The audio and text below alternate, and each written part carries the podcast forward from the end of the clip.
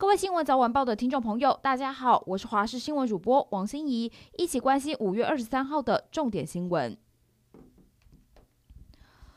中央流行疫情指挥中心昨天公布新增了三百二十一例的本土案例，另外有四百例本土个案是校正回归五月十六号到五月二十一号的个案，这是首次出现校正回归的情形，引起许多的讨论。胸腔重症权威医生苏一峰直言，漏登四百例是小事，最重要的是不知道这些确诊者有没有隔离，同时指出双倍检疫的量能已经烧到极限。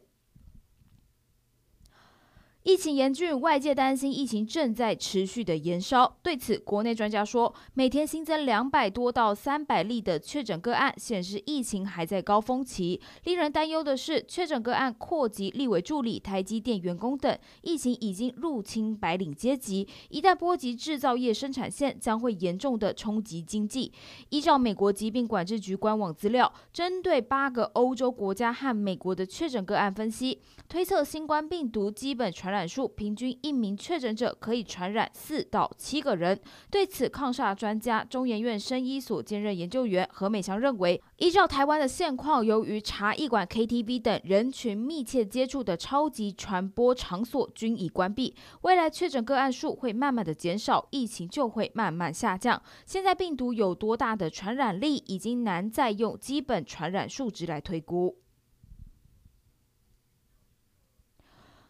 国际疫情来关心，世界最高圣母峰今年重新开放。虽然新冠疫情未平，各国登山客却纷纷的收拾行囊前去攻顶。其中一支登山队上周却临时决定撤退。队里一名奥地利籍的登山向导周六对于美联社表示，圣母峰基地营已经爆发感染，至少一百人染疫，确诊比例极高。他说，从他和救援队机师、医师、保险员、登山队领队等人确诊的情报计算，已知圣母峰基地营内至少有一百人确诊，实际的数字可能是一百五十或是两百人。他握有部分人的病毒检测阳性证明。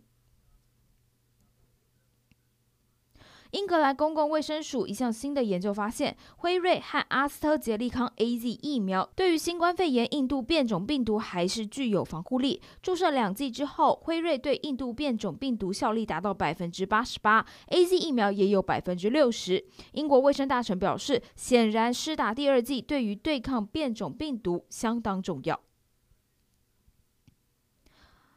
体育消息来关心，大联盟洋基王牌投手科尔今天再发威，他主投七局无失分，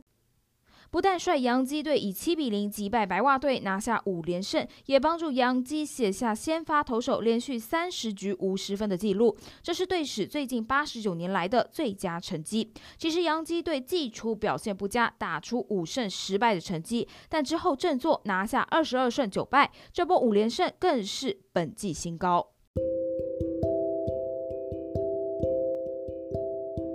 以上就是这一节新闻内容，非常感谢您的收听，我们明天再会。